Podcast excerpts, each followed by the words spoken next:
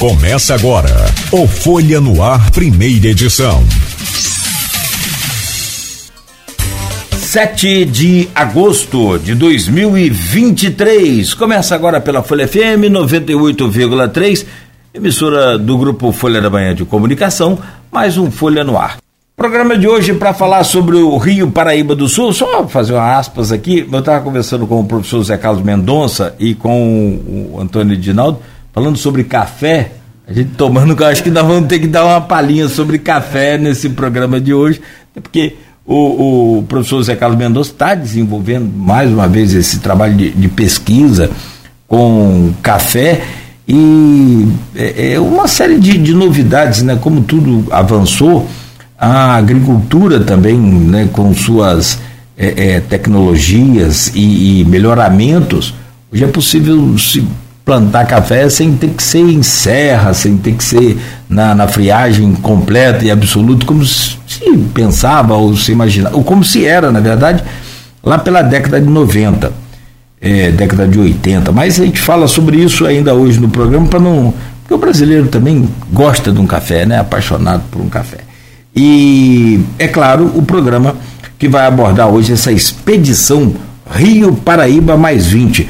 Começa pela, pela da direita para a esquerda aqui, depois a gente é, inverte, mas é, cumprimentar o senhor professor Zé Carlos Mendonça e agradecer pela presença aqui no programa de hoje. Bom dia, seja bem-vindo. Bom dia, Cláudio, bom dia é, todo mundo da bancada aqui, bom dia, ouvintes. Pois bem, é, em, 2002 nós fizemos lá junto com a FENORTE, com a UENF, essa primeira expedição.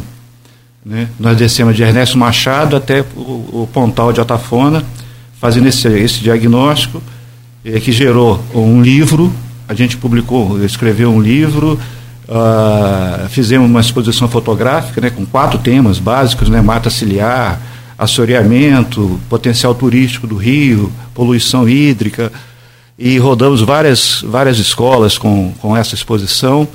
Fizemos um, editamos um filme, um, um filminho curto sobre, sobre esse trabalho.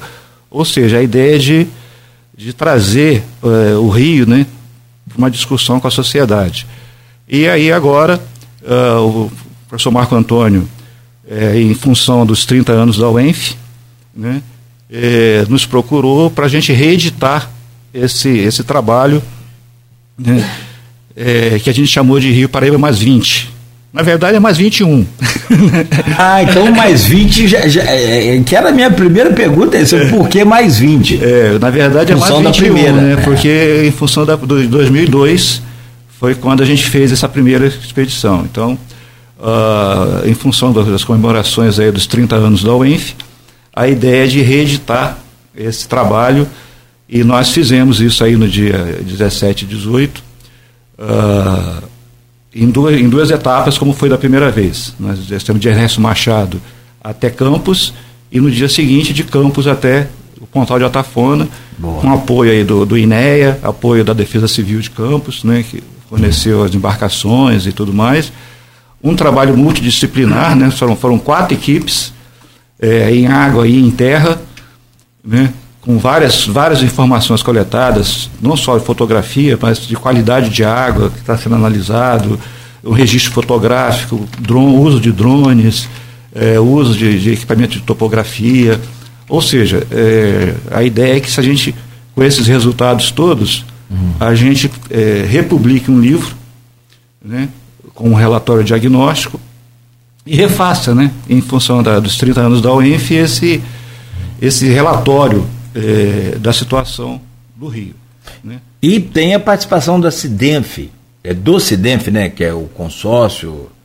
Como é, que eu quero entender isso também. Deixa eu só trazer o bom dia dos, do, dos demais aqui convidados, meu querido Antônio Dinaldo, especialista em recursos hídricos, logo a seguir o, o, o Marco Antônio também, para a gente uhum. emendar nesse assunto, porque tem muita pergunta, inclusive lá no grupo de WhatsApp do programa, e do, do blog Opiniões, do Aloysio Abreu Barbosa, também tem algumas perguntas. O, o professor Antônio Edinaldo, prazer recebê-lo aqui, seja bem-vindo. Você é mineiro, Antônio? Não, não, eu sou natural do estado do Pará. a ah, 3 mil é do quilômetros. É, aí vim, vim para o Espírito Santo, onde eu conheci essa coisa dos cafés. Ah, foi por isso. Aí depois acabei também morando, morei muito tempo também em Minas, de onde eu aprendi essa tradição dos cafés. E no... também ganhou um pouco do, do, do sotaque mineiro, uai. Morei lá no Caparaó, ah, Caparaó então. de Minas. Aí é, por isso que eu estava conversando essa questão do café com o professor mais cedo. Mas é um prazer estar com vocês prazer aqui. Prazer né? nosso. Na, a gente é do Comitê de Bacias, que fica ali na UENF, né? Em nome do nosso presidente Zenilson Coutinho, né, que estava envolvido ontem, inclusive, na, na, na missa é, do Marco Zero da Fundação de Campos, ali na Igreja de São Francisco. Sim, na 3 de é, maio. E 3 de maio. Ele trabalha, ele colabora lá né, junto com, com o Major Almeida, é o nosso presidente. Né, então, em nome dele, eu quero, eu quero agradecer a, a oportunidade, porque essa luta da questão da questão da segurança hídrica, dos recursos hídricos, é uma luta muito antiga e um dos, dos nossos assim pioneiros e, e, e da frente dessa batalha é o Zenilson junto com a toda a diretoria do comitê. Então a gente que trabalha nessa área de gestão de recursos hídricos fica muito feliz pelo convite e tra trazer para a população em geral como é que está essa situação do nosso Sim. Rio Paraíba, porque a, o, o, nosso diretor João Gomes, né, que também é bem conhecido é nessa, o professor João, né, sempre destaca isso, né, que a gente lembra muito da água para abastecimento público, que é, né, é naturalmente o que nos preocupa. Mas a água também é indutor de desenvolvimento econômico, é, de melhoria da qualidade de vida. Então, o Comitê de Bacias trabalha nessa área e a expedição, junto com o professor, Rio, professor Mendonça, aí, foi mais uma oportunidade de ver. A gente olha muito do Rio de fora para dentro, né? Todo mundo passa. A expedição é um espaço muito bacana de você olhar o Rio de dentro para fora. Esse olhar é um olhar privilegiado e foram muitas horas de barco, muitos dados coletados e, e, e trouxe muita coisa interessante aí para a gente pensar o futuro e o presente do nosso Rio Legal. Paraíba do Sul e toda a questão hídrica que envolve ele. Legal. O, meu caro Marco Antônio, é, é Chiru, né, o, o apelido, né? É, que a pessoa te chama de, de, Marco Antônio, não, mas é Marco Antônio Chiru. É, grande jogador de sinuca. É, se não for, como dizia meu pai, você, quando era goleiro, criança ainda, ele falou: por enquanto você é um goleiro grande. Tem que treinar para ser um grande goleiro. Você, por enquanto, é um jogador grande. o, o, o, Marco Antônio, bom dia. Você é responsável, na verdade, pela toda a parte artística e, e toda a comunicação do, dessa expedição, é isso? Bom dia, seja bem-vindo. Bom dia, bom dia, ouvintes da é, Folha FM. É, eu sou, eu sou um dos, dos idealizadores, mas todo o mérito deve ser dado ao professor Zé Carlos Mendonça e aos técnicos, né, porque eles que fazem o trabalho técnico. Eu apenas tive uma percepção né, de, de, de refazer esse trabalho que o, o, o professor Mendonça fez há 20 anos atrás. A gente já estava na FENORTE na época, nós editamos esse livro lá pela FENORTE. E em decorrência desses, desses passados 20 anos, né, a gente lembrou que muita coisa aconteceu nesses 20 anos. A questão da Cataguase, por exemplo, foi dentro desses 20 anos. Né? Tivemos outros acidentes também, é, envolvendo o Rio Paraíba. E é, por que não fazer esse diagnóstico agora, né, 20 anos depois? Né? Eu acho que é um, é, não o, os dados técnicos que a equipe está trazendo vão ser, vai ser um, um, aspecto bem interessante comparativo do que aconteceu há 20 anos atrás, né?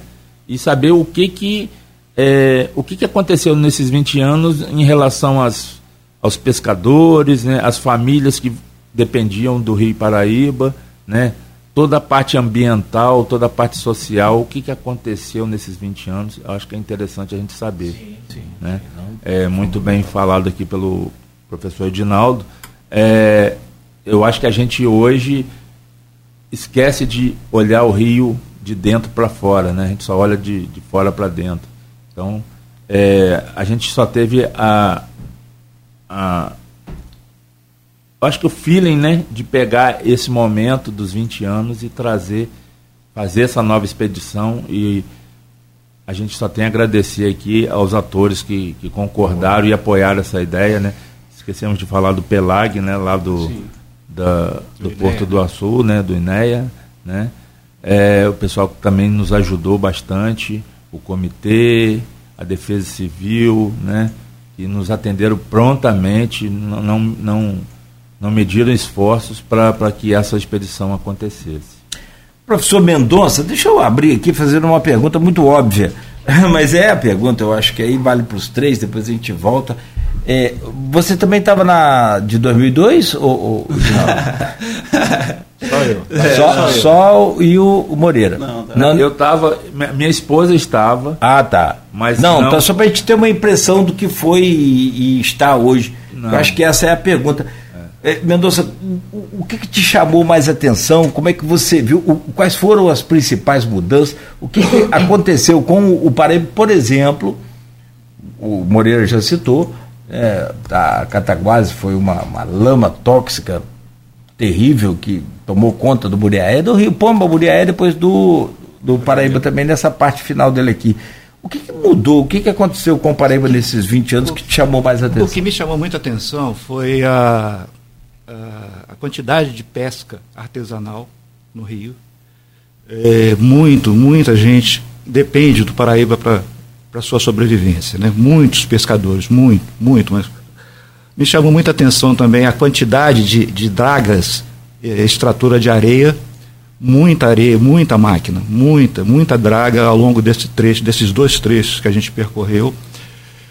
E uh, muito assoreamento muita, muito assoreamento. Vários trechos, só para você ter ideia, no primeiro dia a gente rodou 60, 46 eh, quilômetros em 6 horas e meia. Por quê? Porque trechos que a gente não conseguia navegar. A gente tinha que descer no meio do rio para poder puxar o barco. Né? Tamanho, o nível do, do assoreamento. Já no segundo dia, de Campos até o Pontal, até o Pontal de Atafona, a gente já fez um trecho maior em menor tempo. Né? Tem um total. Mais, navegável, isso? É, mas mesmo assim, também, muitos trechos é, com assoreamento, muito assoreamento. Trecho que o rio tem 20 centímetros de água. A gente não conseguia navegar, a gente tinha que descer no meio do rio para puxar o barco, trechos grandes, trechos de 100, 200, 300, hum. puxando o rio. Né? Mas chegando próximo à foz, né, a gente já tem influência da maré, aí, do, do, do oceano tal, aí a gente é, conseguiu vencer o trecho em menor tempo.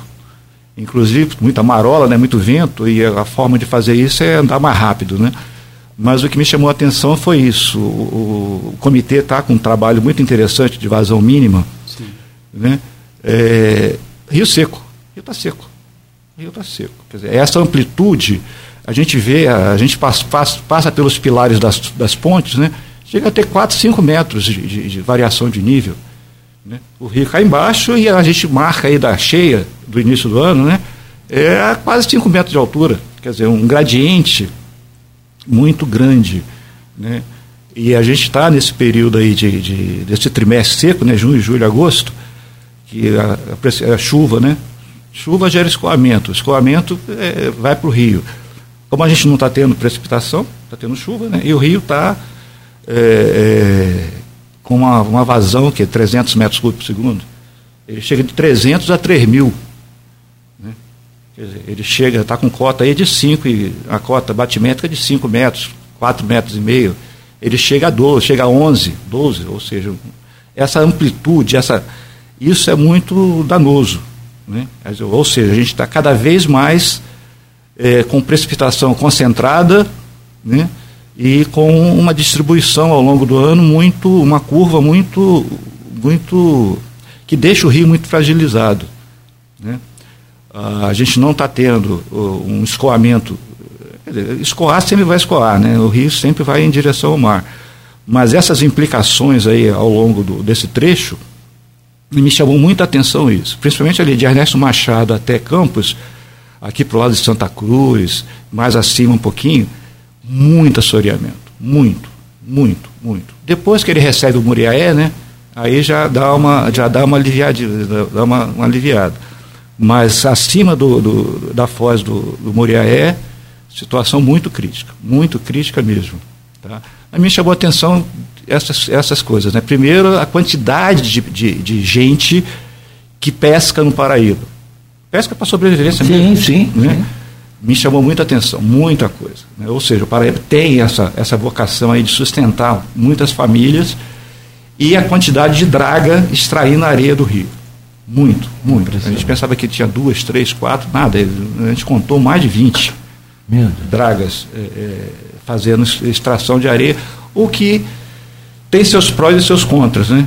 É, é, uma, é um mineral, né? A areia é um mineral classe 2, lá, é, é, precisa para a construção civil, para várias outras atividades, e é bom que se tire, mas também tem um impacto negativo que é mexer na biota do leito do rio, né? Sim.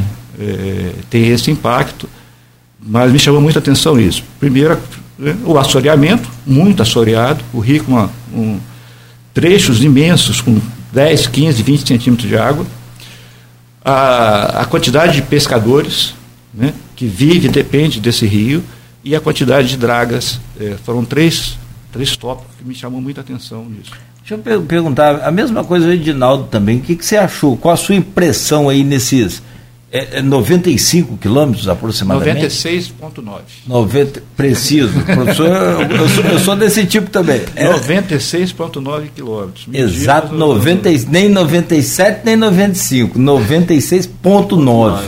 É, é a precisão acadêmica dele. Faz parte. E eu, eu também sou meio maluco com esses negócios. Também não sou acadêmico, nem passo perto do professor.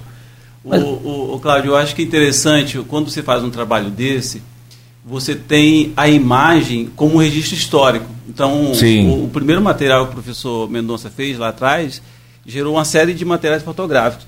E eu fui lá, né, quando fui convidado para a expedição, fui lá ver a, a, expedição antiga.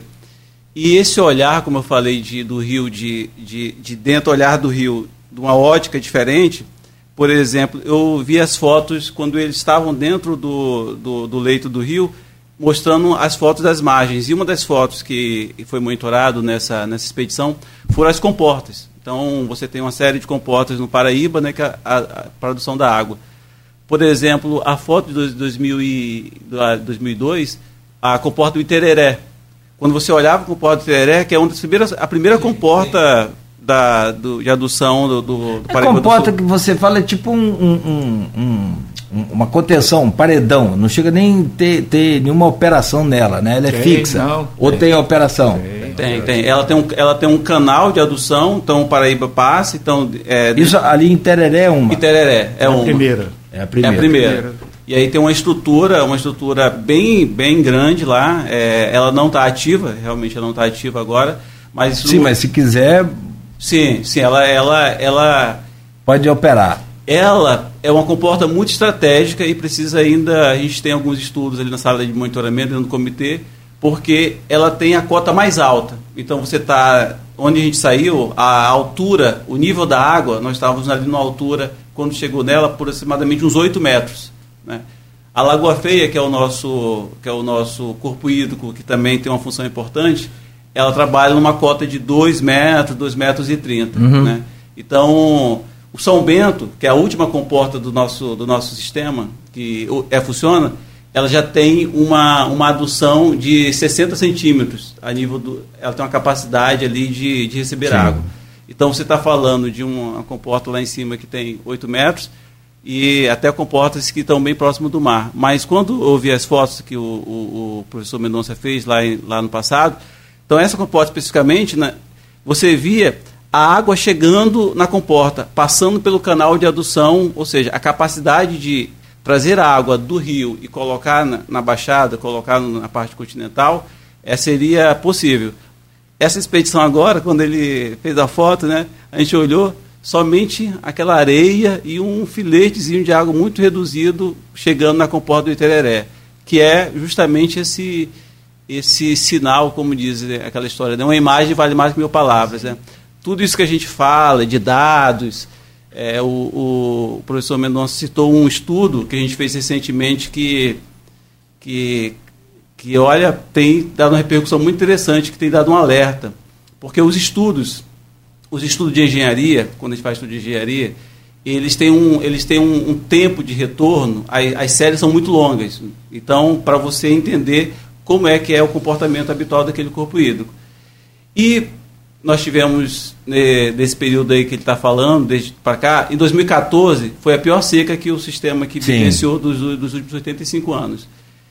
E quando nós olhávamos as séries históricas muito longas, né, teve um trabalho que foi feito, foi feito publicado em 2013, falava o seguinte: a cota, a cota residual, a cota ecológica, a cota que mantém o rio com a vida, a vazão, na verdade, é uma vazão de 252 metros cúbicos por segundo. Então, esses números aí que a gente fala, a imagem mostrou isso. Mostra. Lá atrás falava que era 252 metros cúbicos por segundo. Aí, aqui a gente sala de monitoramento falou assim: vamos fazer o seguinte, vamos estudar como é que está o Paraíba do Sul, não nesse período todo dele, porque aí chegou nesse valor. Vamos olhar uma janela de olhar para ele de dos últimos, dos últimos 10 anos. Pegar os últimos 10 anos e ver o que está acontecendo com o Paraíba os dados que a gente chegou assim são muito preocupantes.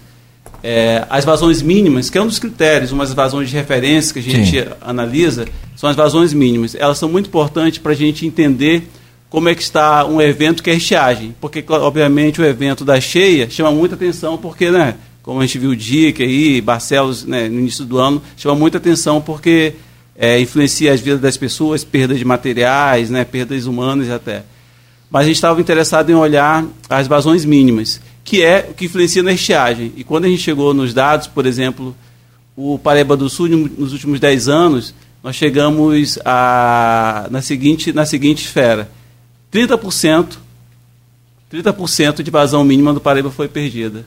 Aquela vazão que era 252 metros cúbicos, do período todo de análise, quando a gente olha somente os últimos 10 anos, 30% da vazão mínima, que é a vazão do rio para ele ter uma vida, foi perdida. Foi o que essa, essa foto, essa expedição mostrou com imagens, que a capacidade da vida do rio Paraíba do Sul ah, é, está muito prejudicada. Você tem uma ideia? O canal Coqueiros é o principal canal da Baixada. Né? Tem 48 quilômetros, alguma coisa assim, uma declividade muito pouca, mas já nos últimos 4, 5 anos, ele não, a gente lá atrás nós instalamos bombas para fazer a adução forçada, né?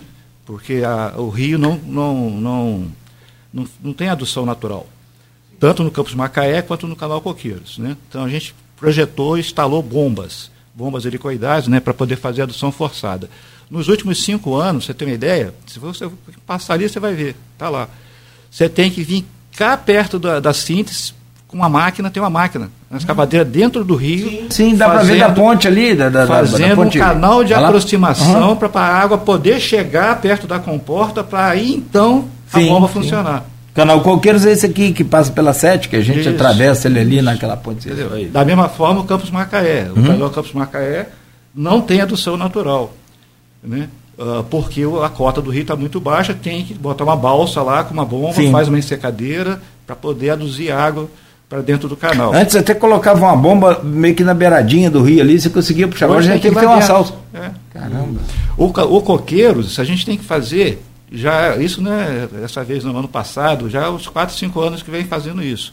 Você tem que colocar uma escavadeira para fazer um canal de aproximação, cavar para poder levar a água até perto da comporta, até na boca da comporta, para poder então a bomba funcionar. Então, essa é uma realidade que, que, que a gente está percebendo isso, como o, Antônio falou aqui, o Edinaldo falou. Uh, o Rio está perdendo essa capacidade. A única comporta que aduz, ó, a comporta do Itereré, a gente viu lá, do som, né? o desnível que tem. O, o Cacumanga também. O Cacumanga, o é, canal de aproximação está lá, o rio está aqui, dois metros abaixo, o nível ah. da água. E outra coisa simbólica, né, professor, também disso, do é, 2000, quando foi feito lá 20 anos atrás, é o final. Quando a gente chega no final, é, a gente participou agora em janeiro de 2023, que a gente teve todo esse problema das cheias aqui, é, da abertura da barra de Atafona. Então, foi por uma questão mesmo necessária da, do período. O Rio Paraíba do Sul estava com a sua cota de transbordo, o problema que estava dando ali em Barcelos, o problema aqui na, na. e foi feita a, a, foi, foi feita a abertura com o maquinário do INEA da, da Barra de Atafona né, para o rio, o rio ter mais energia para atravessar. E um símbolo disso foi quando a gente chegou lá no, no, no final da expedição, a barra, a abertura que nós fizemos em janeiro para desafogar sim, sim. um pouco o rio, quando gente chegou agora, a, todo aquele maquinário que foi feito, basicamente, novamente a barra já tinha fechado. Tudo tomado. Tudo tomado. Então, mais mostrando esse quadro que a gente tem observado e também está nos registros. É. Nos registros. Todo, ano, todo ano eu faço, eu levo o drone lá e faço a, a cobertura da, da, do pontal de Atafona. Né? E, e hoje, ali onde era xixi, onde tinha aquele. aquele logo, aquilo mudou, aquele, ó, dali, aquela, essa coisa do rio virando para o norte, uhum. né? Hoje o rio está afetando lá Gargaú. Daqui a pouco tá essa água toda que dobrou a esquerda ali. Sim. Né? É, dali do, do, onde tinha aquele manguezinho ali da, do Pontal, no estacionamento ali, aquelas casas saíram todas, né? 22 casas foram Já removidas dali, né? Uh, dali dá quase, dá mais de um quilômetro e meio. Dali até lá, a língua. A língua. Sim. Então, aquela foz, onde era, aquela foz só foi aquilo hoje já ligou com a, com a ilha de convivência. Já, já, já, já virou. Mudou, aquilo é, mudou tudo. Já está no continente. Já está tudo. Juntou tudo. Juntou tudo. É, então eu tenho esse registro. É, é, né? Eu tenho até os filminhos de barquinho que vinha, entrando ali na, na entrando naquela foz antiga, né? Onde você tinha ilha separada, né? Você tinha ilha, hoje aquilo ali está um quilômetro e meio e, e a foz está indo daqui a pouco a foz, e, e eu sei se você prestou atenção, já na frente do parque eólico, já tem uma outra ilha se, se formando. Né? Porque a gente brinca de kitesurf também, né? Então Sim. aquilo ali é. é Você gosta de kitesurf, professor? Aquele é, é, um dos esportes mais perigosos que existe. Não, não, não. não. Tem, tem, segurança, com tem, né? treinamento né? e segurança direitinho. A gente veleja. Você consegue né? controlar bem ele ali? É. Então, tem, tem, que ter então, treinamento, então, né? É um esporte que tem seu risco, né? Mas tem, é, tem que ter treinamento, né? Tem que ser. Adianta querer você falar em brincar assim, mas é, é, é bem Mas é gostoso. ah, não, imagino. Então ali a gente já vê ali na foz do, do, do atual foz do Paraíba, né? Que já está já tá se formando mais à frente uma outra ilha. Sim. De, de sedimento. Quer dizer, e aí Chiru sabe bem, né? Gargaú, na, na cheia, Gargaú ficou com um metro d'água. Gagaú está sendo tá se comprometer, está ficando comprometido tá nesse para baixo d'água. Tá, tá. É, já você não é falou da sua impressão no, no é Paraíba, é, Marco Antônio. É, você... Eu vou falar. Eu, eu, eu presenciei algo muito lindo, né? Que foi Zé Carlos fez igual Jesus, ele caminhou sobre as águas. Né? Mas. Que está com 20 centímetros só de, de, de é, profundidade. Né? Ele foi até econômico nessa. nessa foi generoso. Né? Generoso, né?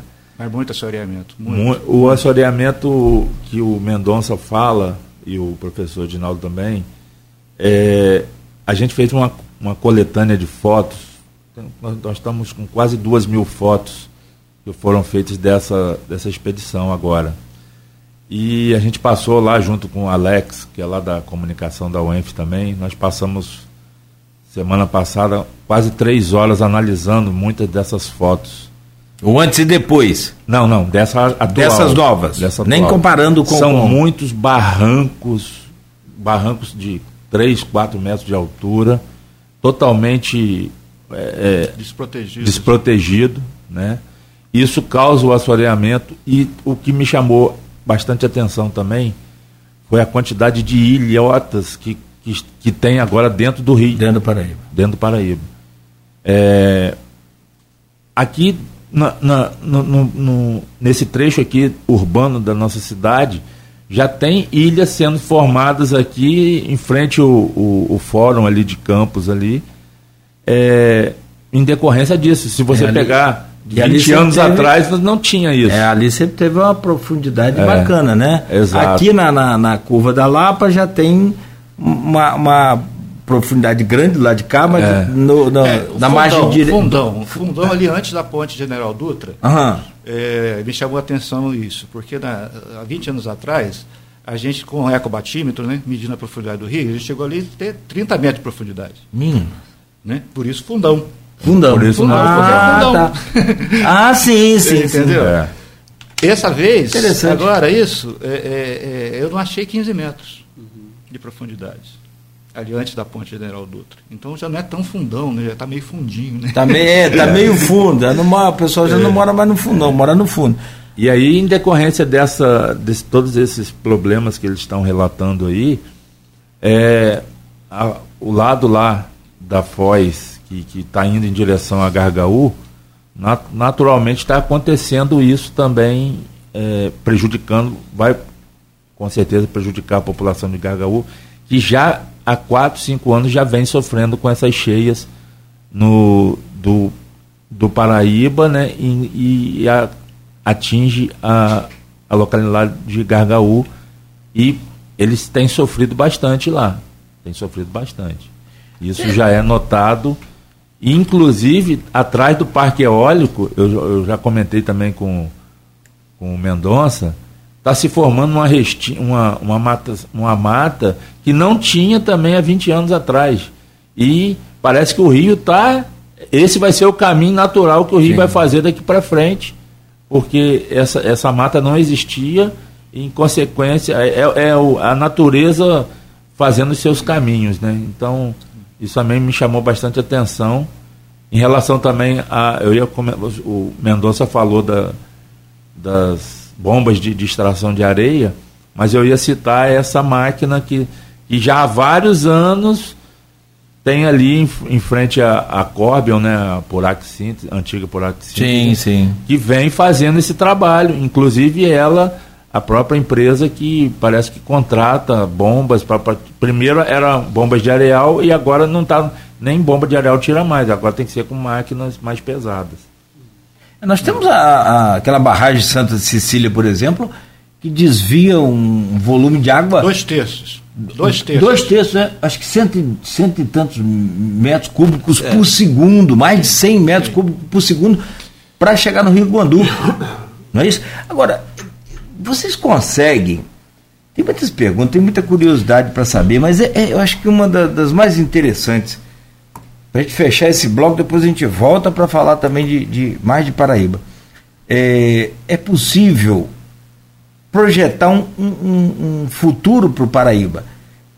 Tipo assim, diagnosticar, ó, esse rio tá com isso, isso e isso, se não fizer nada, daqui tantos anos a gente vai ter graves problemas, ou até mesmo secar, seria o caso, professor Mendonça? Não, secar eu não, não diria, né? Porque o, o, Paraíba, com seus 1.200 e tantos quilômetros, né, ele vem sendo sangrado ao longo do trecho todo, né? É, tem coisas que a gente tem que ter, tem, com, com, as informações certas, e agora a gente tem o João Siqueira na, na vice-presidência do CEIVAP, que é o Comitê de Bacia, é, a gente precisa buscar. É, é, é um jogo político, né? Porque, por exemplo, você desviar dois terços do Paraíba para o canal de São Francisco, em Sepitiba, na Baía de Sepitiba, que é a primeira foz dele, né? Quer dizer, Paraíba não, não tem foz aqui. Né? A primeira foz dele é pelo canal de São Francisco e, uma, e, e todo esse desvio para manter o canal de São Francisco navegável. Isso é um absurdo. Em detrimento de. de, de não é nem para a população. É só... Em detrimento de toda, de todo, de tudo, de todos esses municípios ajusantes. Então isso tem que ser revisto. Tá? Isso tem que, ser, tem que ser menos, tem que sangrar menos. Aqui, na, aqui nesse trecho final, a gente ainda tem a, a vantagem de do, dois rios, o Pádua e o Muriaé, uhum. que é o que nos, nos dá uma, uma, uma outra realidade aqui desses, desses três afluentes, né? o Pádua, o Muriaé e os dois rios. Ah, então a gente ainda tem essa sobrevida por conta desses caras aqui, desses, dessas três, esses três afluentes que isso é importantíssimo para nós, né? Agora, essa, essa questão lá da barragem Santa Cecília, do canal de Gandu, né? a água que isso, isso jamais, isso, isso atualmente, isso nunca seria feito, essa transposição. Olha o impacto que isso teve no Pontal de Atafona. Uhum. O rio não tem energia. O mar não avança. tem força para. Por quê? Porque esse desvio todo que foi feito lá uh, décadas atrás para atender a, zona, a zona sul do Rio de Janeiro, Copacabana bebe água do Paraíba. Sim, sim, Entendeu? sim, sim. Então, para abastecer a cidade do Rio de Janeiro, abastecer a, a, a, Baixada Fluminense, abastecer todos aqueles municípios todos, tudo é água do Paraíba. Tudo é água do Paraíba. Né? E só que tem um dado interessante, de que desses dois terços, não são dois terços que são usados pela, pela doutora de Guandu. Né?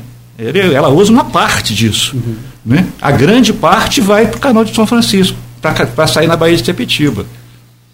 Então isso aí precisa urgentemente ser revisto. Né? E essa, essa decisão política de décadas atrás, que foi fazer essa transposição, isso gerou esse problema ambiental que nós aqui, esse passivo ambiental do Pontal de Atafona. Né? Isso, pela legislação ambiental hoje, não tinha EIA, não tinha RIMA, não tinha, não tinha nenhum estudo que, que, que, que, que, fosse, que, que tenha sido feito para prever esses impactos todos que a gente vem sofrendo aqui atualmente. Né? Então, a primeira coisa, Cláudio, eu acho que aproveitar aí o João Siqueira na, na, na vice-presidência do CEIVAP, isso é uma briga política, uma discussão política que precisa rever urgente essa transposição para Santa Cecília. Isso é uma, é uma situação é, sine qua non. E o, a gente tem que aproveitar esse espaço, Cláudio, que você está dando aqui para a gente falar dessa questão de, da questão dos recursos hídricos. E tem uma coisa é, que é importante é, tornar público, Ano passado, a gente recebeu algumas visitas de uns consultores. É, a importância do comitê de bacias, como o professor, como o professor Mendonça citou, porque essas questões que envolvem a água é uma questão que é integrada. A bacia do Paraíba do Sul, que é que a gente fala, é, o nosso sistema tem grande dependência dele, então é São Paulo, é, Rio e Minas. Terça, amanhã, terça e quarta, aquele consultor que chegou lá atrás perguntando alguns dados, perguntando séries históricas, fazendo uma série de perguntas para a gente sobre o nosso Paraíba do Sul, a conversa era o seguinte: a possibilidade de alternativas para abastecer a região leste da Baía de Guanabara, a região de Itaboraí. É no, um novo desvio. Olha só a história lá. Olha que coisa doida, cara. Aí ele chegou para é, um debate técnico, a gente fez reuniões, mostramos né, todos os nossos levantamentos, tudo mais. E terça e quarta agora, amanhã e dessa semana, o, a importância do comitê que estava falando, né? Porque isso são questões políticas e também tem outras questões também que são os instrumentos que a política nacional de recursos hídricos estabelece. É, vai ter um encontro técnico terça e quarta para discutir alternativas para abastecimento para abastecimento dessa região do leste da Baía de Guanabara. E uma dessas alternativas, né, porque a população aumentou e todas essas questões que envolvem abastecimento das regiões metropolitanas, uma das discussões que está na tela, que está sendo discutida lá, é mais uma transposição do Rio Paraíba do Sul, Sim. através de um túnel, né, um, um, um, túnel tirando... Então isso é verdade, é realidade. É, pode... é, não é efetivamente a escolha, mas está tá sendo feito tá sendo, amadurecendo a possibilidade. É, tem outra, tem outro, tem um. E aí, quer dizer, são 7h50, preciso fazer o intervalo, mas e aí, se houver essa transposição? É, aí, o que, que vai sobrar? É mais, um, é mais um sangramento, né? Mas é menos para nós aqui. E aí, por isso, a importância do comitê de bacias, para nesse, porque tem outra alternativa que é que outros professores alegam que para ajudar aquela região do Rio de Janeiro, né, porque tem muitas pessoas, é usar a Jurturnaíba tem professores que defendem isso. Então, nesse encontro técnico que será que também terça... deve estar tá sangrando também, né? É, então a gente a importância do comitê de bacias que representa então os atores locais, as instituições que estão aqui na nossa região para justamente é, pensar nessas alternativas para revitalizar o Rio Paraíba do Sul, porque uma coisa que também, o Cláudio, que é importante destacar é o seguinte: nos últimos 20 anos de lá para cá, os instrumentos da política pública se aperfeiçoaram. Então, hoje, Sim. nós temos o Ministério Público. Dentro dos instrumentos que, quando foi criada a lei lá em 97, ela é um dos instrumentos centrais disso era o plano de bacias. O que é o plano de bacias? O plano de bacias ele faz um diagnóstico, mas ele diz quais são as principais ações que o comitê de bacias tem que tomar para que tenha segurança para a questão hídrica da região. E esse plano de bacias, tanto do Paraíba do Sul como um todo, e quanto do, do Baixo Paraíba do Sul, ele foi finalmente, finalmente tendo a sua versão, a sua versão em 2021. Então hoje nós temos muitos instrumentos que determinam, que orientam como deve ser feito para que a gente tenha um futuro mais saudável e não esse futuro caótico que foi né, construído até agora. Então acho que isso é, é também importante mostrar que houve sim um aperfeiçoamento dos instrumentos legais. Graças a Deus. Mesmo, mesmo que tardios. Agora, agora o desafio é o quê? Como acionar esses pode, equipamentos. A gente pode falar algumas desses, desses instrumentos, é. né? alguns já estão sendo executados, mas o desafio é esse, Cláudio. É como tornar né, o papel. Né, como acionar e utilizar Isso. esses equipamentos aperfeiçoados que você falou. Isso aí. Bom, são 7h53 agora, eu fico imaginando se há 100 anos tivesse esses equipamentos Né? Hoje o Paraíba estava aí né, com aquele leito maravilhoso que sempre teve.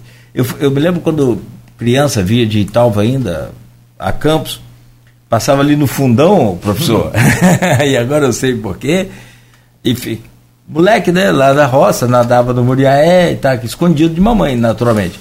mas meu sonho era atravessar ali perto do, do, do, do, do fundão, aquele, mas era muito largo, era muito Cara, era, era um, quantos, sei lá quantos metros tinha na década de 80, início lá dos anos 80, 83, 84. Então, assim, é, é, Buriá era, era bem estreitinho naquela época, perto do, desse trecho aqui do, do, Paraíba. do Paraíba. E hoje você passa ali e já não tem mais aqui. Ah, tinha até a fábrica da Coca-Cola, lembra? Isso. Né? E aí você olhava assim lá ao fundo, que ele parecia um, um, um mar. Bom, mas, mas eu acho que, como o professor falou agora há pouco, é, toda esse, essa preocupação, mas eu acho que nunca é tarde para a gente chamar a atenção e é o que a gente tenta propor e fazer aqui. Tem outras perguntas também, lá no grupo tem, aqui na, na internet também sobre as dragas, inclusive tem sobre exploração de, de ouros, se de fato ocorre, se existe.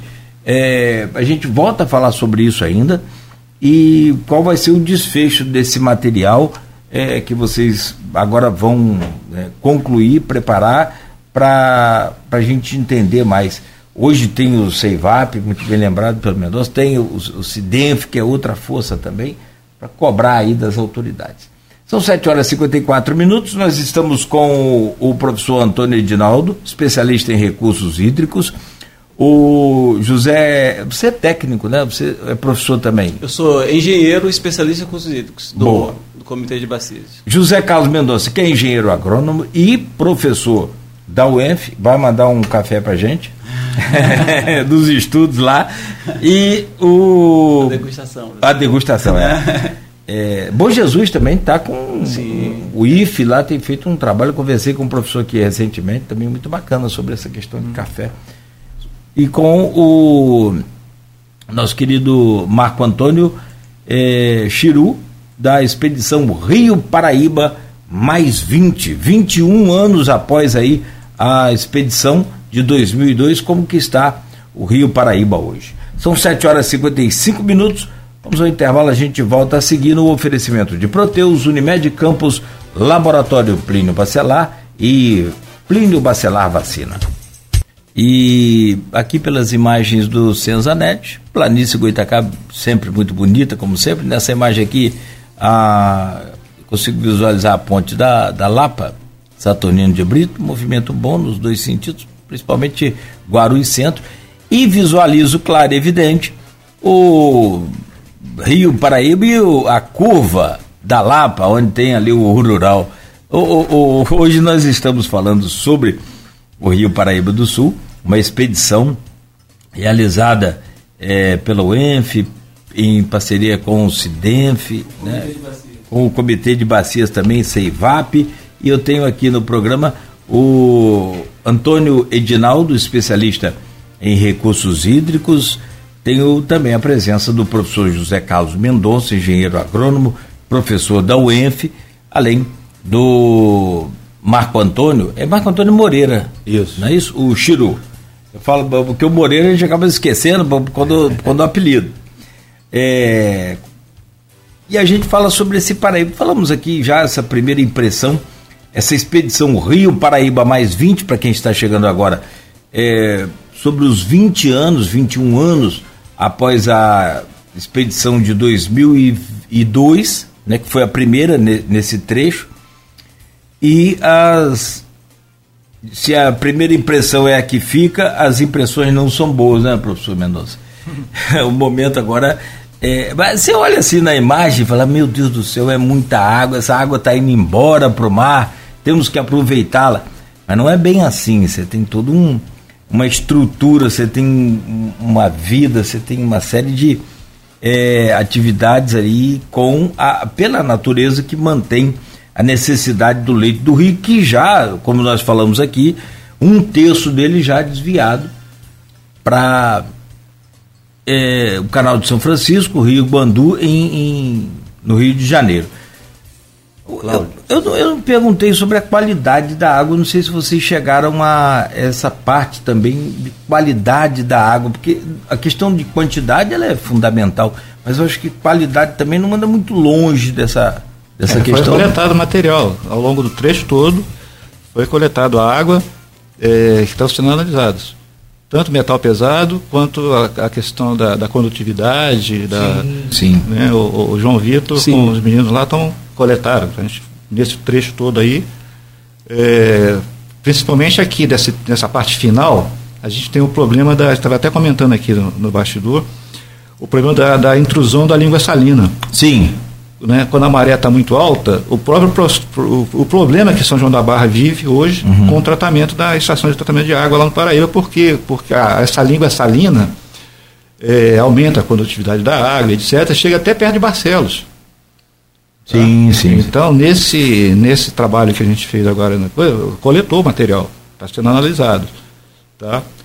Pelo pessoal do comitê e pelo pessoal do Laboratório de Ciências Ambientais lá da UENF.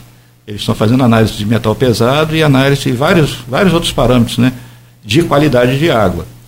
Uh, então isso está sendo contemplado também Boa. nesse trabalho. O que me chamou a atenção também, Cláudio, foi a questão dos diques.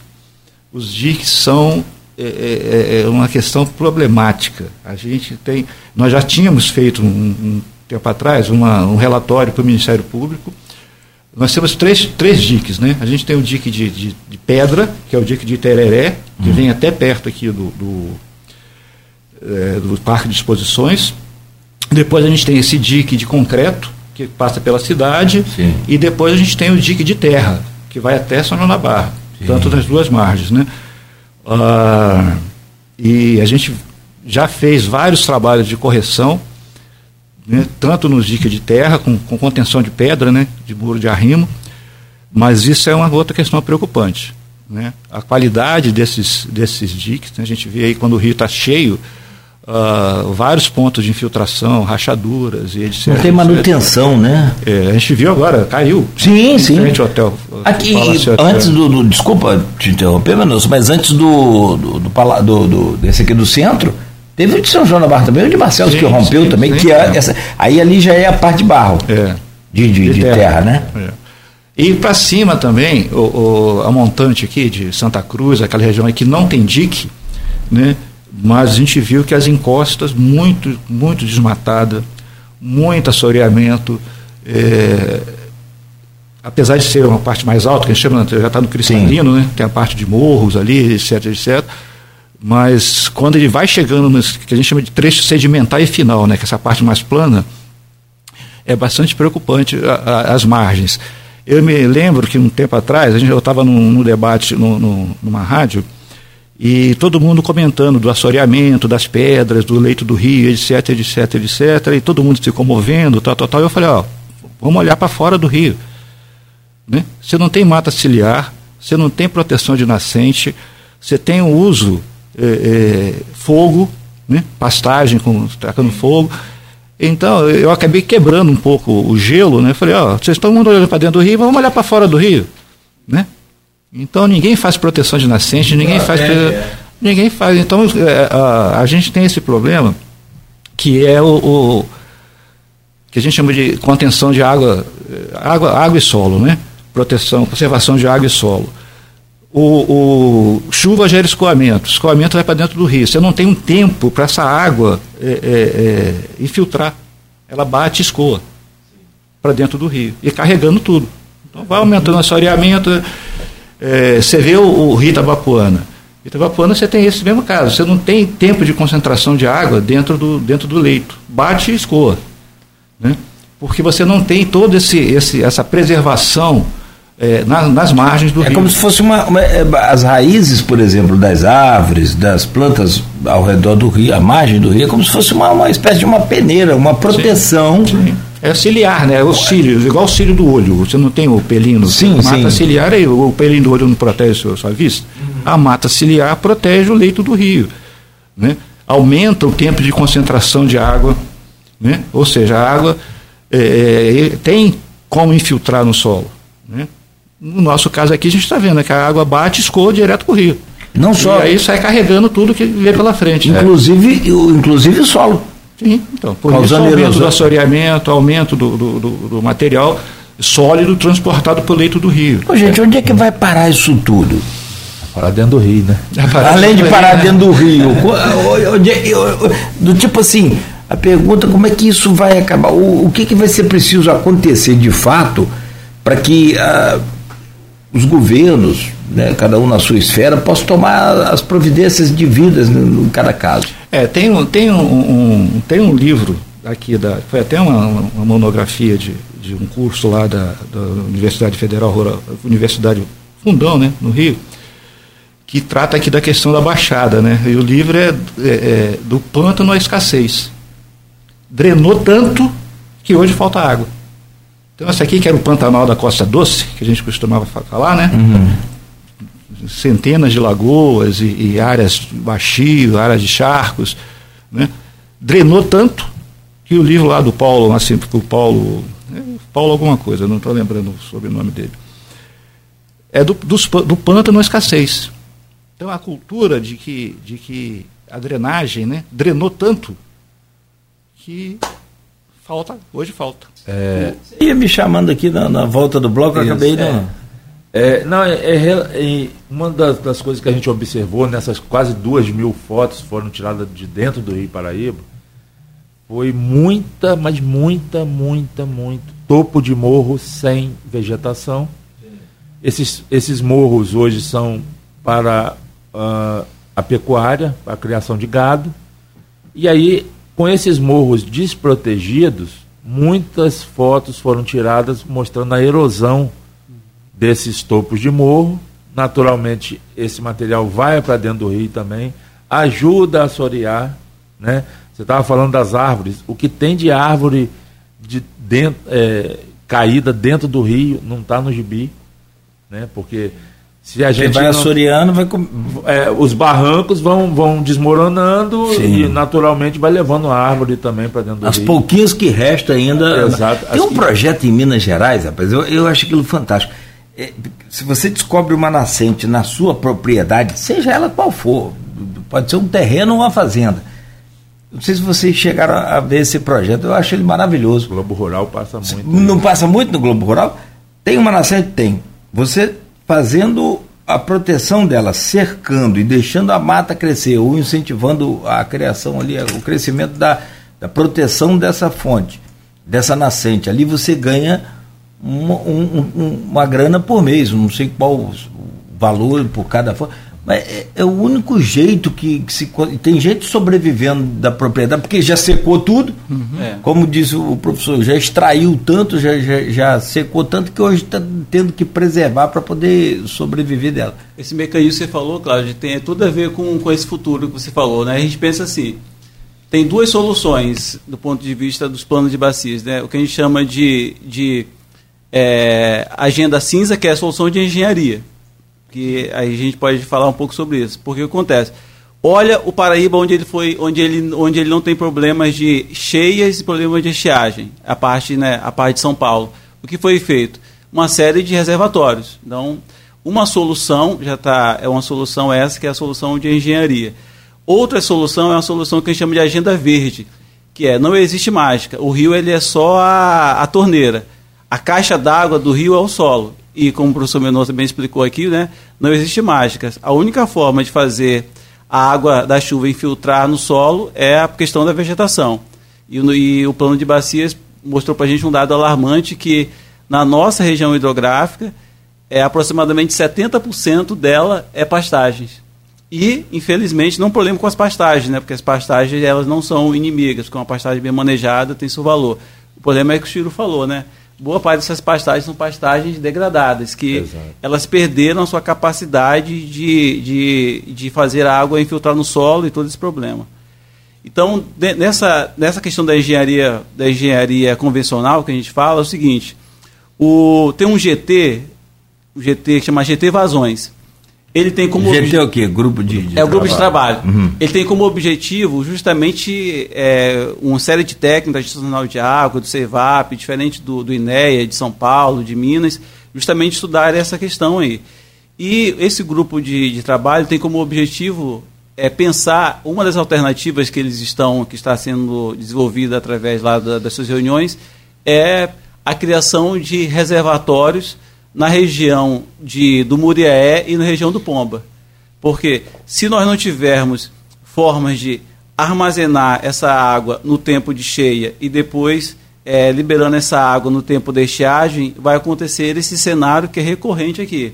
O, igual eu participei ano passado, em agosto, a gente veio a reunião pelo CIDENF, lá em Cardoso Moreira, é porque 2022 nós tivemos um período de estiagem muito longa, foi assim, foi bem difícil, o Mendonça monitora muito bem essa questão.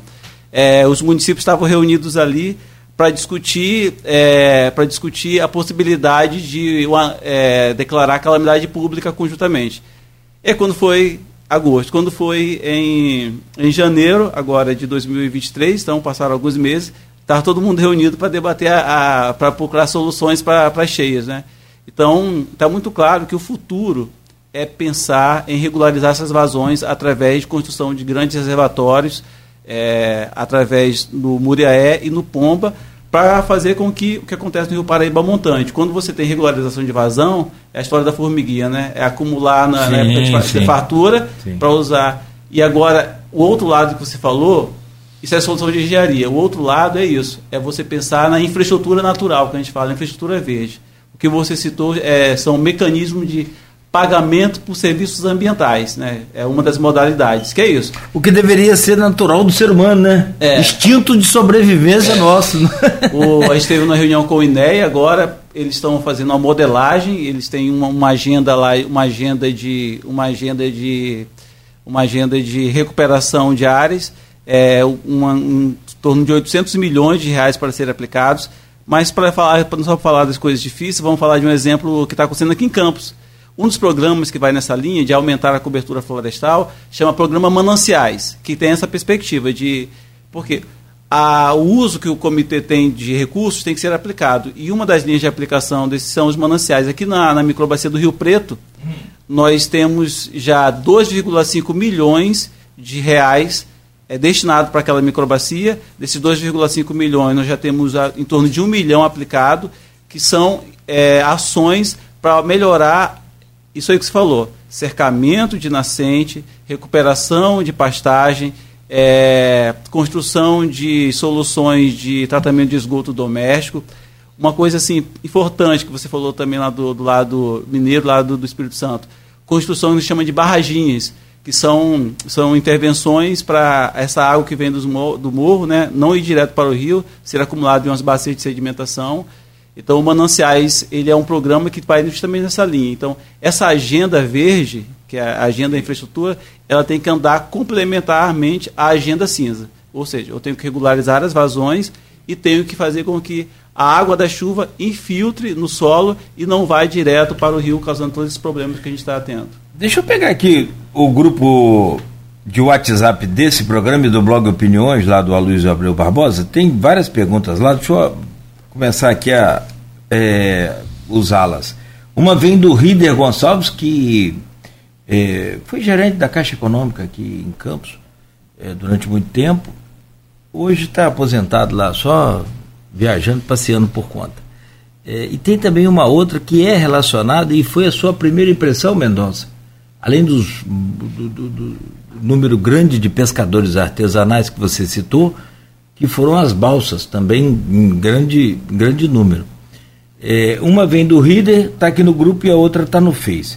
A do Reader diz o seguinte: essa história de extração ilegal de ouro é antiga, remonta a 1987. Qual a dificuldade em reprimir essa prática? Quais os, os prejuízos que o nosso Paraíba vem sofrendo em todos esses anos com essa atividade?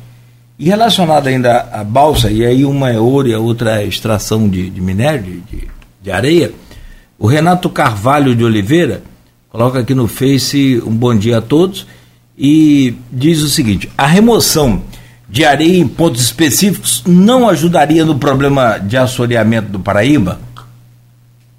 Ou toda remoção de areia é prejudicial? Eu começo pelo Mendonça, depois a gente. Tá bom. Segue. Primeira questão do ouro. O ouro é mais a, aquela região de São Fidélis, né?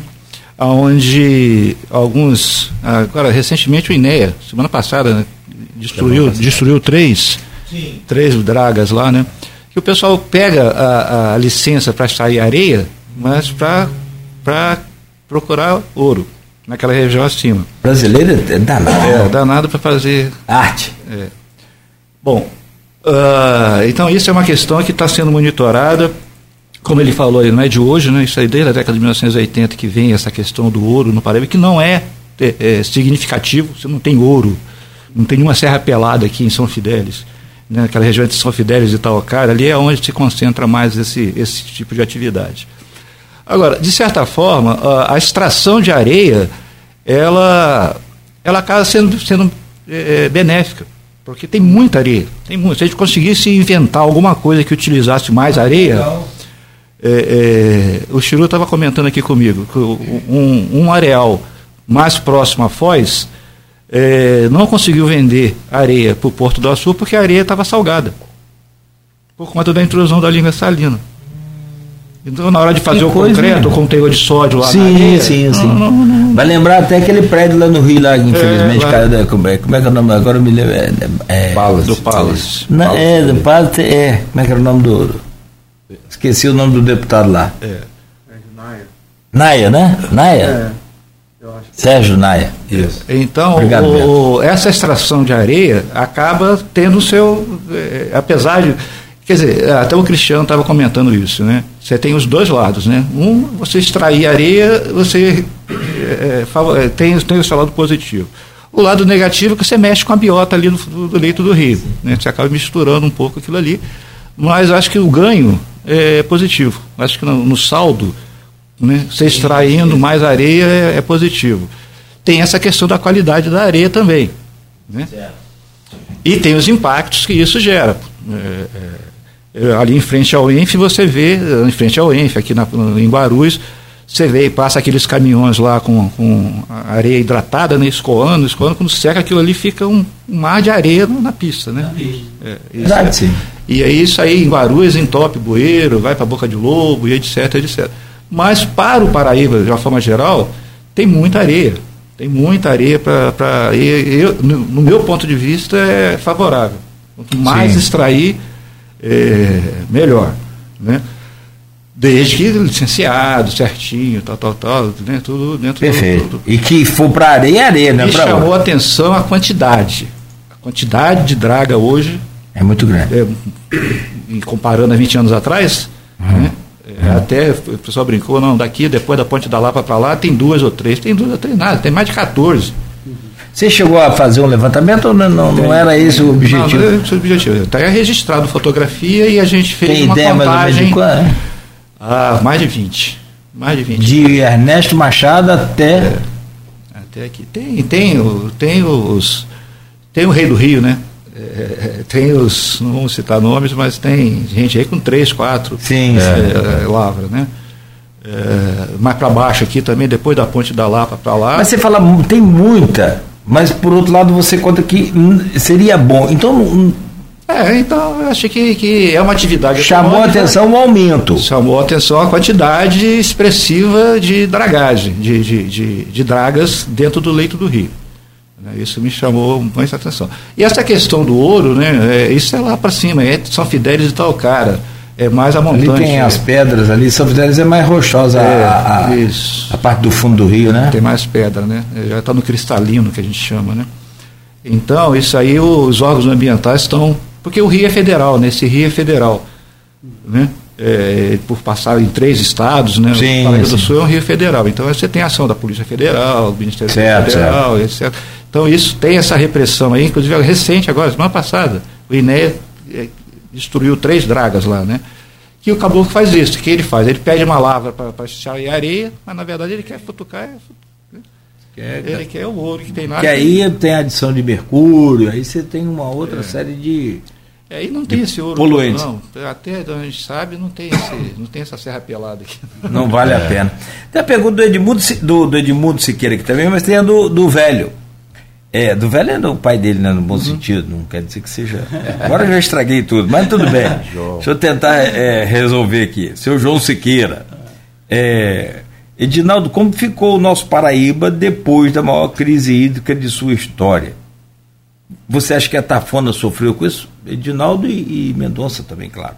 É, o, o, o João, né, é, é uma pergunta aí dele, mas ele é, ele é um dos atuantes, ele teve com a gente essa expedição, né, é importante falar também, ele, ele teve, colocou o pé dentro do rio, andou no rio e tudo mais, mas não fez igual Mendonça, andou igual Jesus, não. Não, né? não, ele, ele foi até um pouquinho. Afundou? ele, ele, foi, ele foi Pedro, então, no caso. Não, não, ele, ele, ele, ele tem pouca fé, ele tem muita fé no futuro, porque hoje, como Legal. o Mendonça colocou, né?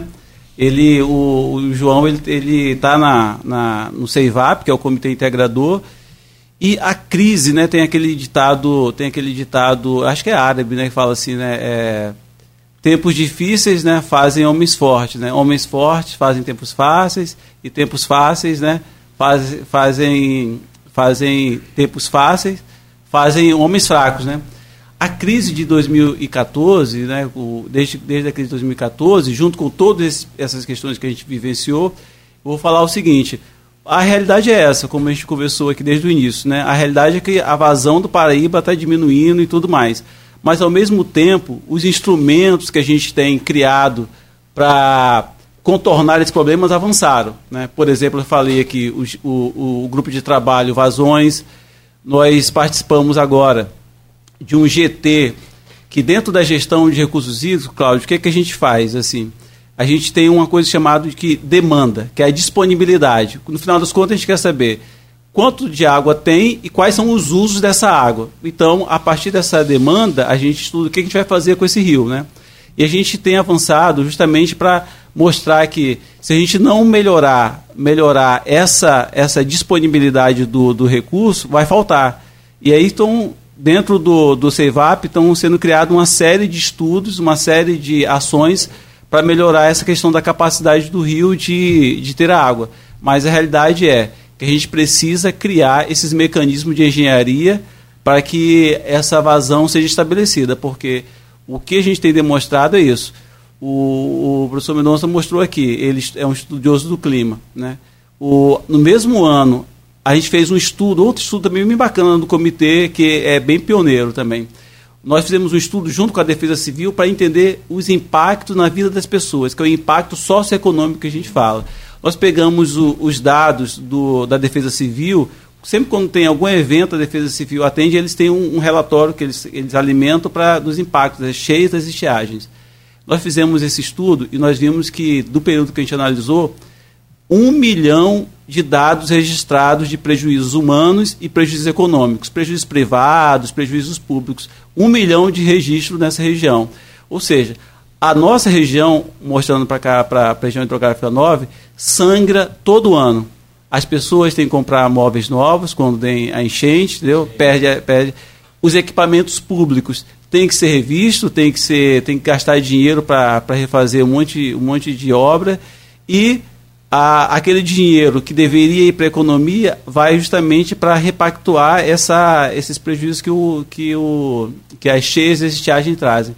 Então está muito claro que o nosso futuro, e é muito importante dizer, como foi falado aqui, a questão do, do, do, do Paraíba do Sul é uma questão que envolve os instrumentos, mas também envolve questões políticas. A gente precisa de deputados que, que vejam a importância disso, porque as enchentes aparecem no noticiário quando elas acontecem. Mas esse trabalho preventivo, né, esse trabalho, por exemplo, de fazer uma expedição, de fazer, de alertar, nós estamos aqui alertando mostrando que se não for feito alguma coisa, como o João perguntou aí, né, o, todos os nossos dados mostram que se não forem feitas essas intervenções, regularizar a vazão, melhorar a infiltração do solo, o cenário futuro não é muito promissor.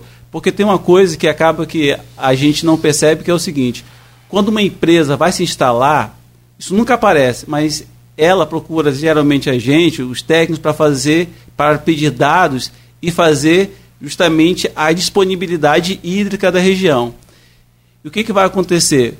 Com todos esses problemas que a gente está enfrentando, você falou, a Coca-Cola estava ali, né?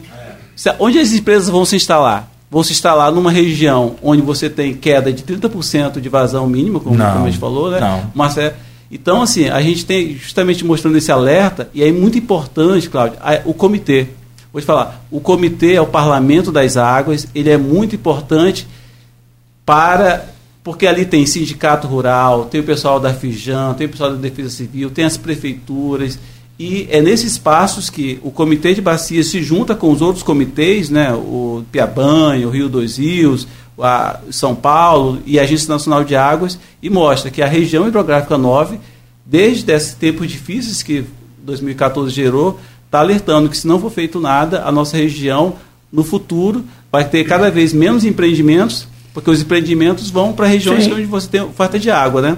Por exemplo, a, a Ambev, onde é que ela se instala? Petrópolis, ali no, na beira do Guandu, na, ali no Rio, ali na estrada Rio São Paulo e Seropédica, e sair, e sair desses locais. Então tem muitas empresas que viriam, que estão fazendo estudos da disponibilidade hídrica da nossa região e acabam não vindo por quê? Porque não tem segurança. Olha só. Eu participei de uma de uma de uma conferência ali no, no Porto do Açu, que hoje eles utilizam, hoje, para demanda deles, eles têm água subterrânea, muita água de reuso com a água que vem junto com o mineroduto.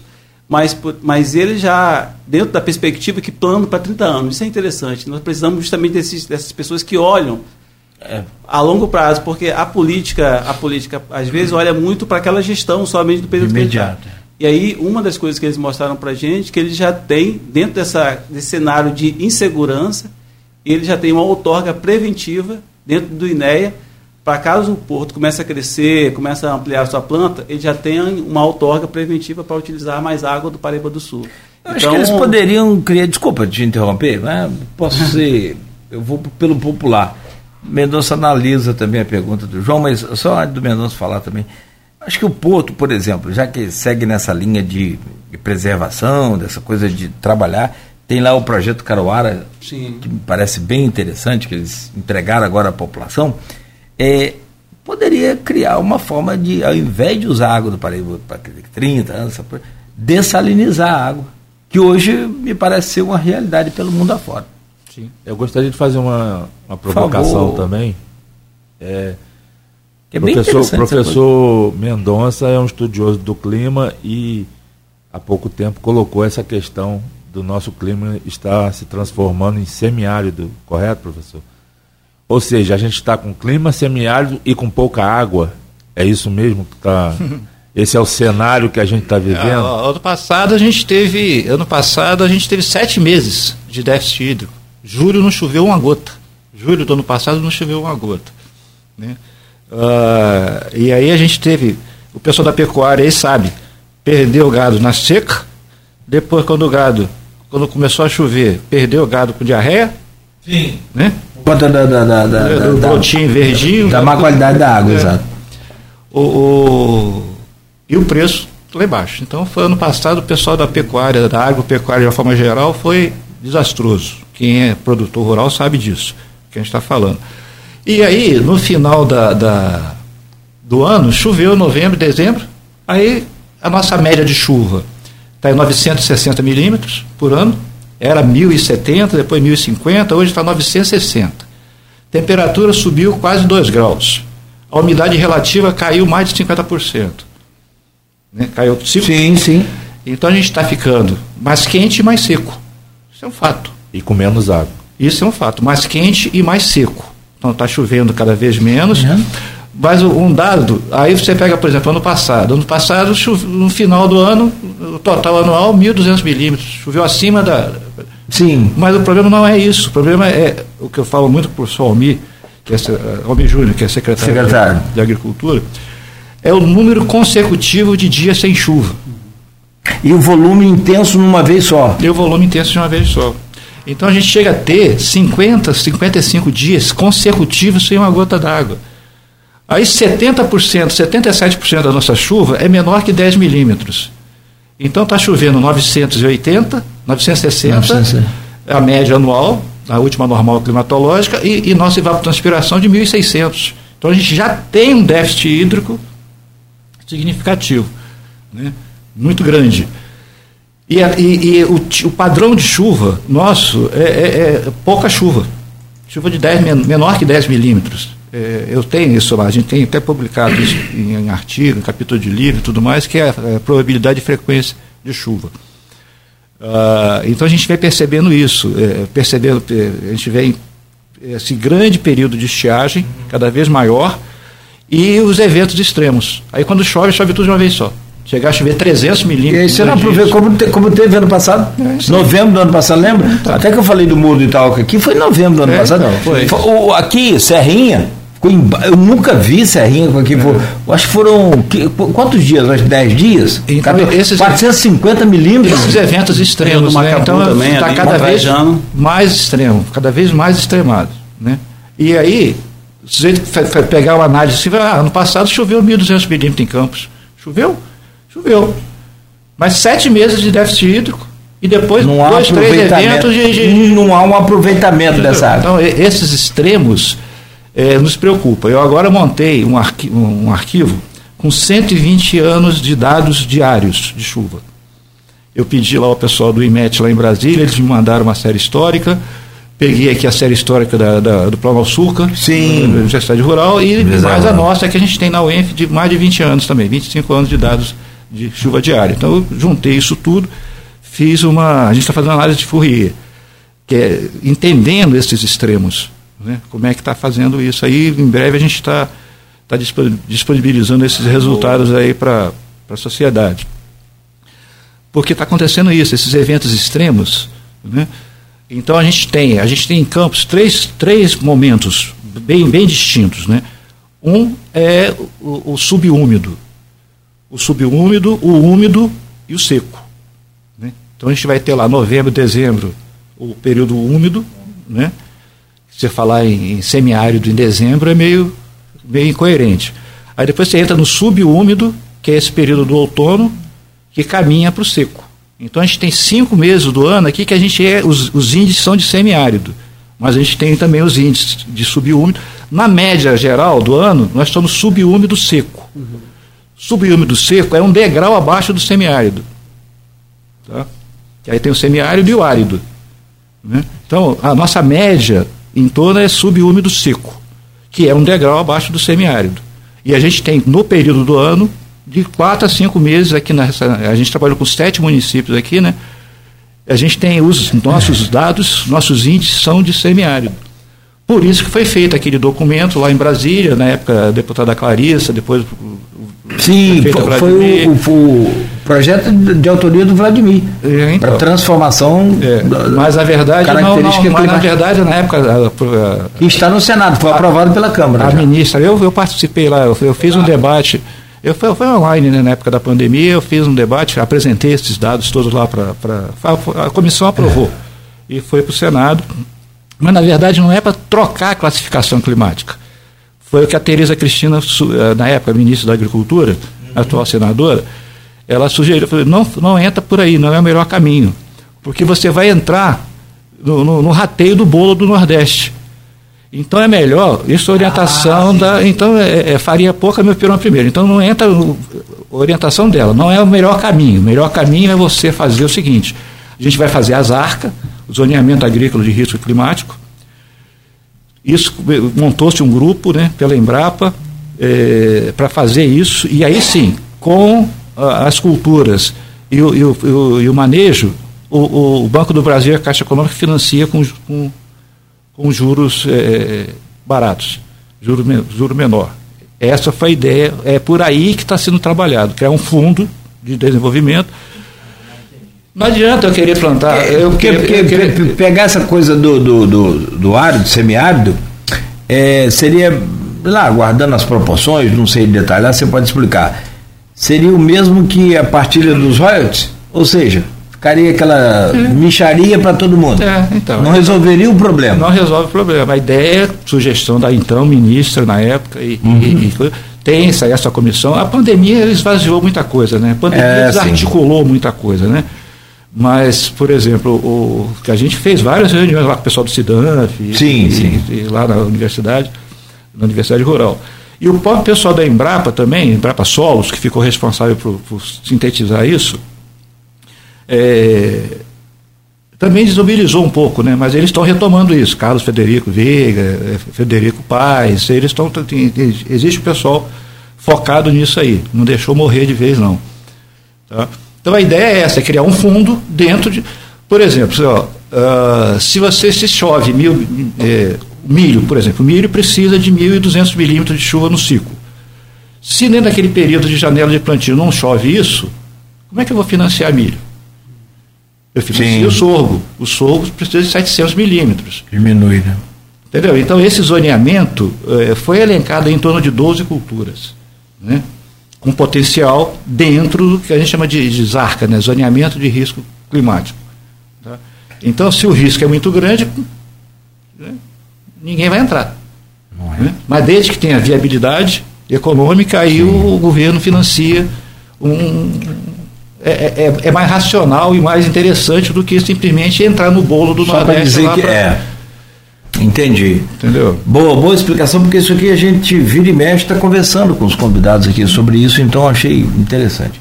O, teve um. Só para a gente fechar, já são. só, só, só, só quero agradecer aqui o João, João Siqueira. Ontem eu estava conversando com ele. Eu sou fã, eu sou, eu sou fã do João. Ele sabe disso, ele é meu amigo já há muito tempo, foi da primeira turma da UENF lá, veterinário, o cara acabou com aquele jeitinho humilde dele, aquele jeitinho é, é, é sempre sorrindo, sempre. Aquilo ali ele consegue construir Sim. muita coisa para dentro do comitê. Tanto que ele está lá, está na vice-presidência do CEIVAP. Então, devagarinho, o João, com essa, aquele jeitinho maroto dele. É mineiro não, mas. É mineiro não, mas é daqui da. da, da do sertão, da, né? Da Baixada aqui da do Baixada. sertão nosso aqui, né? é, aquele jeitinho, sempre sorrindo, sempre muito inteligente, sempre construindo aí essa questão do comitê, equipes, né? Trazendo equipes, participando do, do, do, do local e do, do macro, né? Então eu sou muito fã do João por isso. Ele já vem desde lá do ETEC, desde o GTFOS, lá de trás, vem construindo hoje uma estrutura muito bem, é, muito consolidada, né? Muito com base boa de, de, de, de comitê de bacia lá com, com o Zenil e tudo mais. Eu sou muito fã do João por isso. Tá? Só para deixar um abraço boa. Aí que Oh, e o filho dele está aqui fazendo uma pergunta. Eu, eu, quero encerrar com uma pergunta da Silvana Venâncio, que eu achei muito bacana. Legal, bem assim, do jeito que eu gosto, bem no, no, no popular do dia a dia aqui. É, mas só quero registrar, nós estamos apurando a informação, inclusive já com imagens, que teria caído uma, uma caixa d'água aqui na de uma fábrica aqui na BR, de uma indústria aqui na BR 101, antes ali da Tapera. Aquelas caixas d'água né, é, que são independentes do prédio, tem aquela elevação e tal. E essa caixa d'água teria se, sei lá, caído ali e causou um estrago. A, Explodiu o quê? A caixa d'água? Como no, pressão, né? Ah, de pressão d'água? Uhum. Perfeito, Beto está me passando, a gente está averiguando aqui para passar os detalhes ainda aqui é, ao longo da nossa programação. É, deixa eu fechar com a pergunta aqui. O Edmundo Siqueira faz uma boa também e a Silvana Venâncio traz uma bacana aqui, ó. É, deixa eu fazer a do, do Edmundo. Edmundo pergunta sobre o canal Campos Macaé, que foge um pouco sobre o tema, mas fechou aqui também o Paraíba. E aí a gente volta a falar do Paraíba para fechar o programa que é com a pergunta da Silvana Venâncio. Bom, a Silvana Venâncio pergunta aqui: o que a maioria da população desconhece do Rio Paraíba e que é importante saber? Enquanto vocês formulam aí a resposta, deixei lá na, na pergunta do Edmundo sobre o canal Campus Macaé. Só um instante aqui, está aqui. Bom dia. Como os entrevistados veem a questão do canal Campus Macaé na área urbana. Existem mais de 100 milhões em recursos para ele. Ele voltaria a ser navegável nessa área urbana? Edmundo... O canal Campos Macaé ele tem várias, várias, vários trechos, né, vamos dizer assim. Ele, na verdade, o nome seria canal Macaé Campos, né, que ele foi concebido para ser uma hidrovia. Né? Uh, e hoje ele tem aquele problema da adução forçada na comporta, são duas galerias de um metro quadrado, que vai da beira rio até ali atrás da Jurigóis. Tá? Então são duas, é, são duas galerias de um metro por um metro. A gente tentou mexer nisso quando fez a ponte do viaduto. Sim. Já que impactou o centro, já tinha tapume e tudo mais, seria um momento importante da gente mexer. Na época o DR, o negócio não avançou. Depois a gente tem a galeria celular, de 4 metros e pouco. Eu já, já entrei ali debaixo, pela Rua Formosa, fui até lá dentro, de barco, andando ali por dentro. Tem aquela galeria celular, que é ali no, no, no Alberto Sampaio. Né? Ali já tem, ele tem um degrau de 90 centímetros entre essas duas galerias. Uh, depois ele sai o trecho canalizado, que é da Formosa até Nilo Peçanha. Aquilo ali é um retângulo de 5 metros por 1,80m de altura. E aí você tem os taludes uhum. é, revestidos. Depois da Nilo Peçanha até a Lagoa, ele vai em terra. Vai, vai com talude natural ali.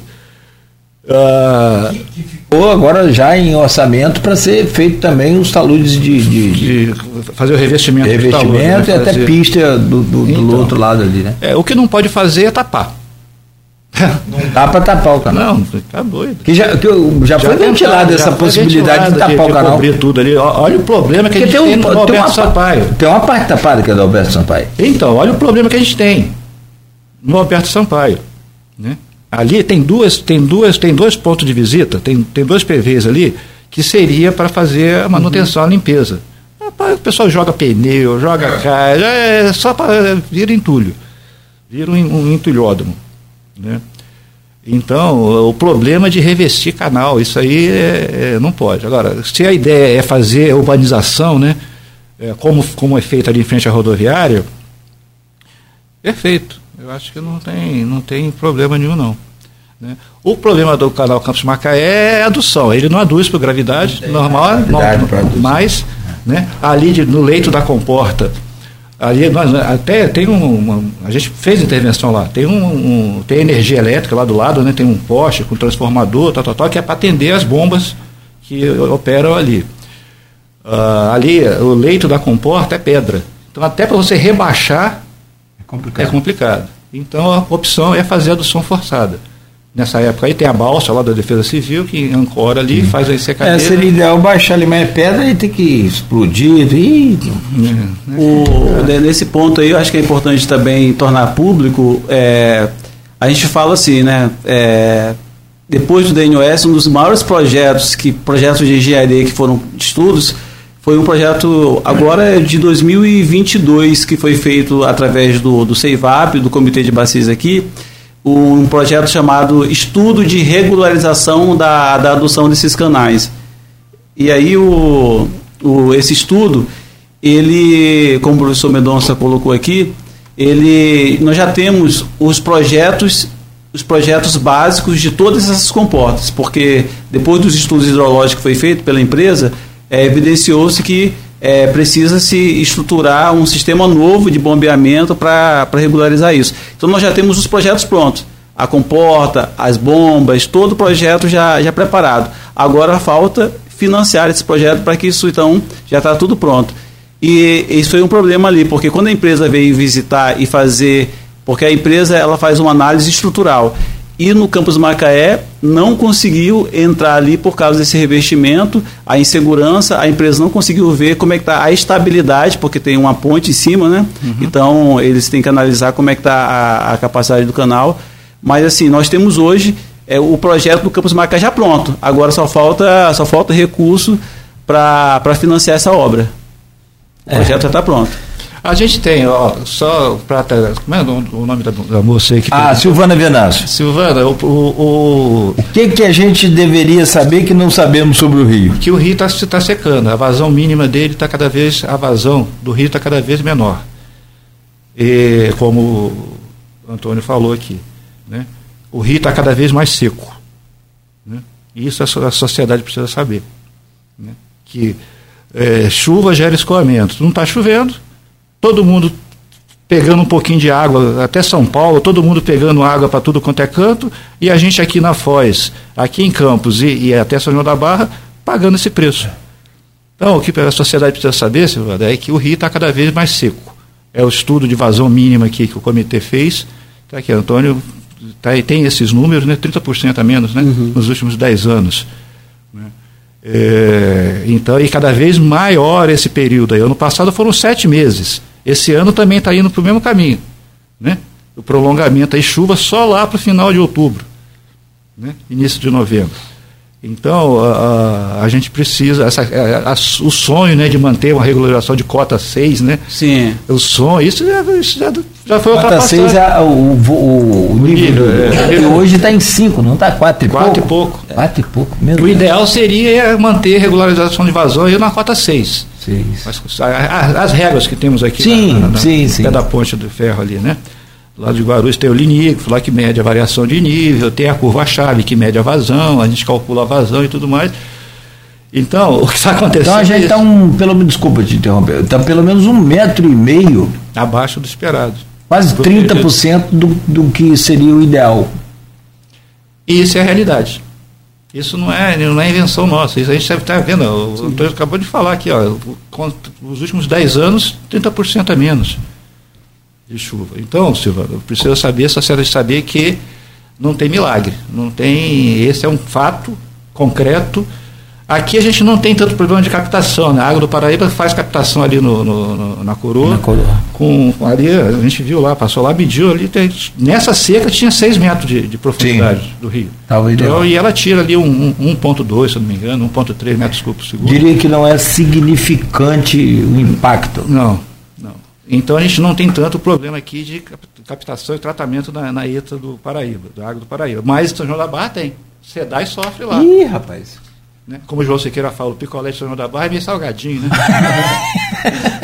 é, porque ali é, ele tem. Porque ali já não maré, tem né, A maré entra duas vezes, né, quatro vezes. Ali não é nem uma língua, né? Ali já é um corpo é, inteiro de, de céu então, ali. Ela está tendo problema operacional cada vez. Isso já está gerando problema sério é. para a cidade. Né? Estou pensando, inclusive, em abrir um outro poço Sim. profundo para poder atender. Que é a chamada água do futuro, que é esse lençol Sim. freático nosso que a gente. Então a gente já vê problemas, a gente já Ou percebe seja, os problemas, esse passivo ambiental que a gente vem desses 40, 50 anos para trás. Né? Olha os impactos lá na fase. Né? A gente está vendo isso acontecer. É, e ainda com muito pouca, muitos estudos, mas ainda com muito pouca ação mitigatória para resolver é. esses problemas. Uma coisa que o que, é que o Paraíba a gente precisa conhecer, eu vou aproveitar a oportunidade aqui, porque quando começa a chover muito, é, a população fica muito preocupada sobre transbordamento de rio, né? É, o impacto, se isso está abaixo do nível esperado, se está acima. Eu quero divulgar aqui, Cláudio, que a gente tem dentro do comitê um projeto chamado Sala de Monitoramento. E toda, a gente falou aqui, né, por causa do, do espaço da, da, da questão da, da, da, expedição Rio Paraíba mais 20, mas nós temos um, um instrumento que a gente chama de relatório hídrico diário. Todos os dias nós temos uma equipe dedicada é, para monitorar todos os nossos corpos hídricos que envolvem a nossa região hidrográfica. Então, não tem somente que o Paraíba, tem o Muriaé, tem o Pomba, tem a Lagoa, a Lagoa do Campelo, a Lagoa de Cima, a Lagoa Feia, tem também a nossa região ali do, do Itabapuana. Esse relatório hídrico ele pode ser acessado através do é nosso.